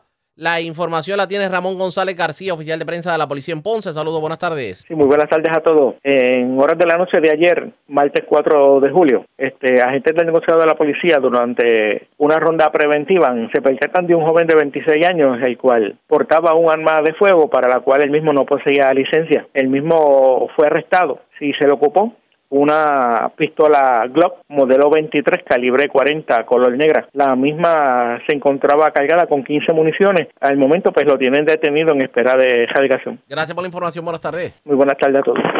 Gracias, era Ramón González, oficial de prensa de la policía en Ponce del Sur. Vamos a la zona este de Puerto Rico porque se arrestó una persona que aparentemente eh, manipuló un arma de fuego, comenzó a lanzar disparos. Esto ocurrió en una gasolinera en la carretera número 3 frente a Plaza Palma Real en Humacao. De hecho, se dice que la persona resultó con una herida abierta en su mano y un sargento de la policía que estaba en el lugar resultó con laceraciones precisamente por el rebote de los fragmentos de bala. También una residencia fue escalada en un sector de Yabucoa. ¿Con qué cargaron los amigos de lo ajeno? Vamos en vivo a la comandancia de Humacao. Francisco Colón, oficial de prensa de la policía, nos tiene detalles. Saludos, buenas tardes. Buenas tardes, Ariaga, y buenas tardes a todos los que escucha. Un escalamiento se reportó en horas de la noche de ayer en una residencia ubicada en la carretera 902, sector Vieque, del barrio Limones, en Yabucoa. Según la información del querellante, que alguien rompió el candado de la puerta de una estructura donde guarda herramientas, ubicada en la parte posterior de la residencia, logrando acceso a su interior, apropiándose de un trimmer una máquina de lavado a presión y un generador eléctrico inverter. Las propiedades hurtadas fueron valoradas en 1.800 dólares en total. La agente Leisa Morales, adscrita al distrito de Yabucoa, realizó la investigación preliminar del caso y refirió el mismo al personal del Cuerpo de Investigaciones Criminales de Tumacao para que continúen con las investigaciones correspondientes. Por otra parte, personal de la División de Drogas del área de Humacao del negociado de la Policía de Puerto Rico arrestaron a una persona por disparar un arma de fuego en un lugar público y violación a la ley de armas por hechos ocurridos en horas de la tarde de ayer en una gasolinera ubicada en la carretera PR3 frente al centro comercial Plaza Palma Real en Humacao. Según la información preliminar, el detenido de 45 años, mientras se encontraba en el mencionado lugar, manipuló un arma de fuego para la cual posee licencia y realizó un disparo relacionado a estos hechos. El individuo resultó con una herida abierta en su mano derecha, También un sargento en servicio del negociado de la policía de Puerto Rico, adscrito a dicha división, que se encontraba en el lugar, resultó con una laceración en el área del pecho por el rebote de fragmentos de bala. Ambos fueron atendidos por paramédicos en el lugar y sus condiciones fueron descritas como estables. El detenido se encuentra bajo la custodia de la policía por instrucciones del fiscal Miguel Hornero para la dedicación de cargos criminales correspondientes durante el día de hoy. El caso fue referido a la sargento Miliceri Barreiro, adscrita al distrito de Humacao, quien continúa con la investigación. Gracias por la información. Buenas tardes. Buenas tardes. Gracias, era Francisco Colón, oficial de prensa de la policía en Humacao, de la zona este. Regresamos al, al suroeste de Puerto Rico. Tres personas fueron arrestadas, les ocuparon drogas eh, y esto ocurrió en medio de una intervención en nada más y nada menos que la playa Santa de Guánica. La, además, hubo un hallazgo de drogas en un sector de Santa Isabel y la información la tiene Luz Morel, oficial de prensa de la policía en Ponce. Saludos, buenas tardes. Sí, muy buenas tardes a todos. En horas del día de ayer, martes 4 de julio, agentes del negociado de la policía, escrito a las divisiones de drogas de Ponce y Yauco, efectuaron un plan de trabajo dirigido a las intervenciones en el sector Playa Santa en Guánica, donde culminó con el arresto de tres personas por infracción a la ley de sustancias y además fueron expedidos eh, dos boletos por infracción a la ley 22 de tránsito. Como resultado de dicho plan, fueron arrestados tres jóvenes entre las edades de 23 a 26 años. Al momento fue ocupado 10 moñas y un cigarrillo de marihuana, cuatro envases cilíndricos y dos sobres conteniendo en su interior marihuana. Además, fueron expedidos los boletos. Este caso fue consultado con la fiscal de turno, la cual instruyó a que los detenidos fueran citados para una fecha posterior. También tenemos que agentes de la División de Drogas realizaron varias intervenciones en los pueblos de Santa Isabel, Juanadías y Ponce. El mismo culminó en el residencial Rincón Taíno en Santa Isabel, donde fue ocupado 51 bolsas de cocaína, 27 de heroína y 6 copos conteniendo marihuana este caso sería pues consultado con, con el fiscal de turno para el procedimiento correspondiente. Eso es lo que tenemos hasta el momento. Gracias por la información. Buenas tardes. Muy buenas tardes a todos. Gracias, era Luz Morel, oficial de prensa de la policía en Ponce del Sur. Vamos a la zona centro-oriental de Puerto Rico porque delincuentes se llevaron 40 mil dólares en joyería y 20 mil en efectivo de una residencia del barrio Río Abajo de Sidra. Edgardo Ríos Queret, oficial de prensa de la policía en Caguas con detalles. Saludos, buenas tardes. Buenas tardes. ¿Qué información tenemos? El negociado de la Policía de Puerto Rico investiga un escalamiento reportado en horas de la mañana de hoy en una residencia ubicada en la carretera 172 en el barrio Río Bajo en Sidra.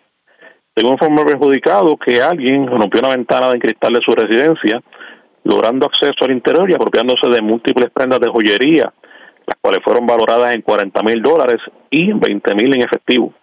El agente Michael Quiñones, escrito al distrito de Sidra, investigó de manera preliminar y posteriormente refirió el caso a la edición de delitos contra la propiedad del 6C del área de Caguas. Que pasen buenas tardes. Y buenas tardes para usted también. La red le informa. vamos a una pausa, regresamos a la parte final del noticiero estelar de la red informativa.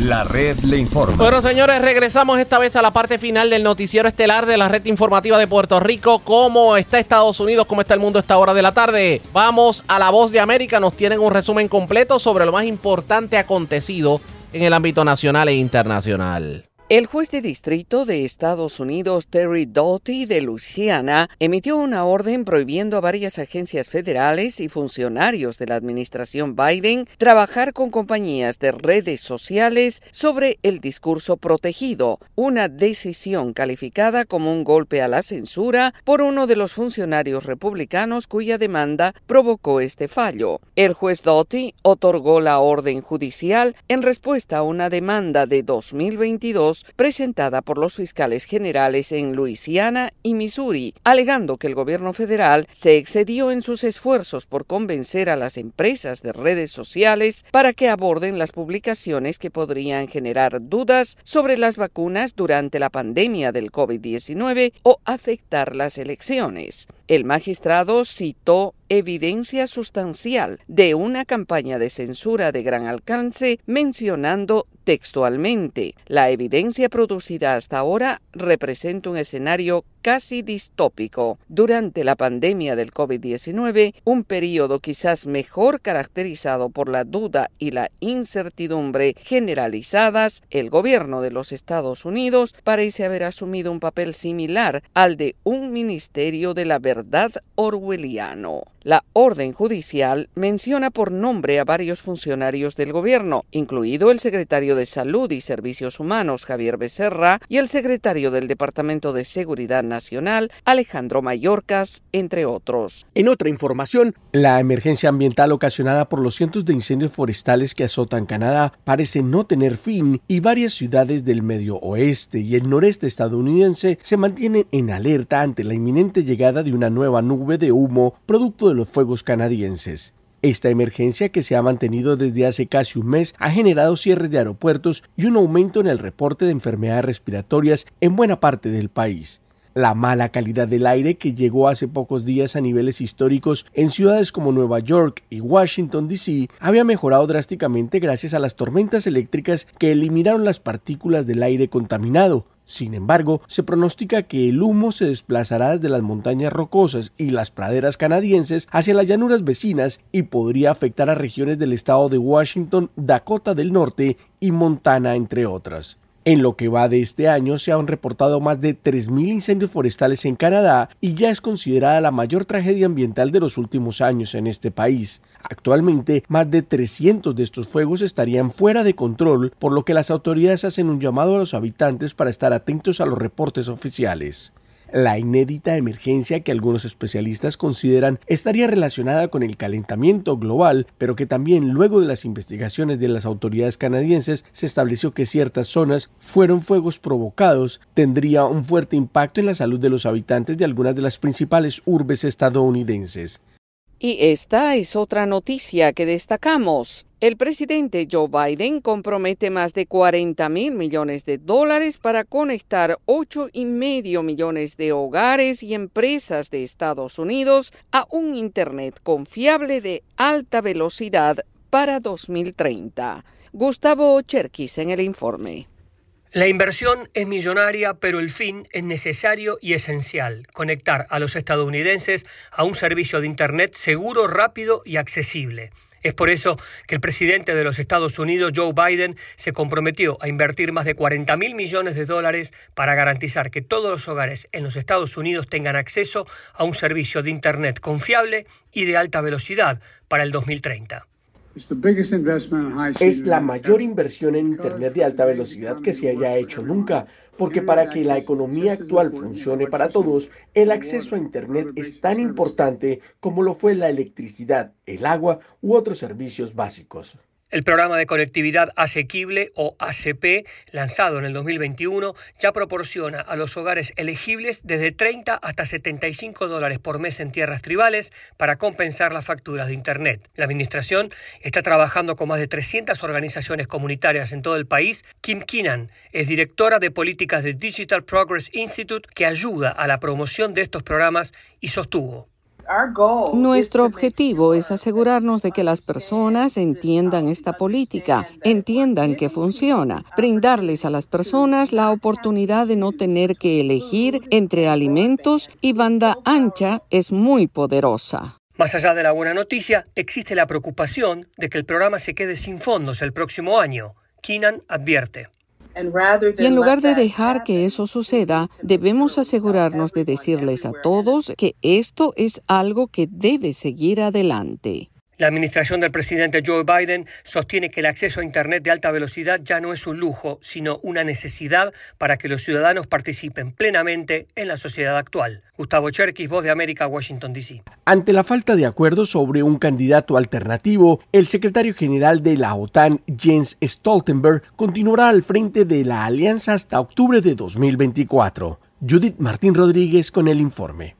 Los aliados miembros de la OTAN han acordado extender una vez más y por un periodo de un año el mandato del secretario general Jens Stoltenberg, una decisión que será respaldada por los 31 jefes de Estado y de Gobierno en la cumbre que se celebrará en Vilna, la capital de Lituania, el 11 y 12 de julio. La renovación de funciones de Stoltenberg se produce pese a que el secretario había repetido en varias ocasiones su intención de dejar el cargo en el que se desempeña desde octubre de 2014. Sin embargo, embargo, ante la falta de acuerdos sobre un candidato alternativo, los aliados agradecieron al secretario general por su liderazgo y compromiso que aseguran ha sido fundamental para preservar la unidad transatlántica en momentos convulsos de desafíos sin precedentes. A través de su cuenta en Twitter, Stoltenberg aseguró sentirse honrado por la decisión de los aliados de la OTAN, en tanto el presidente Joe Biden acogió con beneplácito el anuncio de la organización militar y destacó el firme liderazgo, experiencia y juicio de la actual secretario general, cualidades que le han permitido guiar a la alianza a través de los desafíos más importantes en la seguridad europea desde la Segunda Guerra Mundial, según remarcó el mandatario estadounidense. Y es que a lo largo de su mandato y en un contexto bélico en Europa, el secretario Stoltenberg no ha dudado al afirmar frases como esta.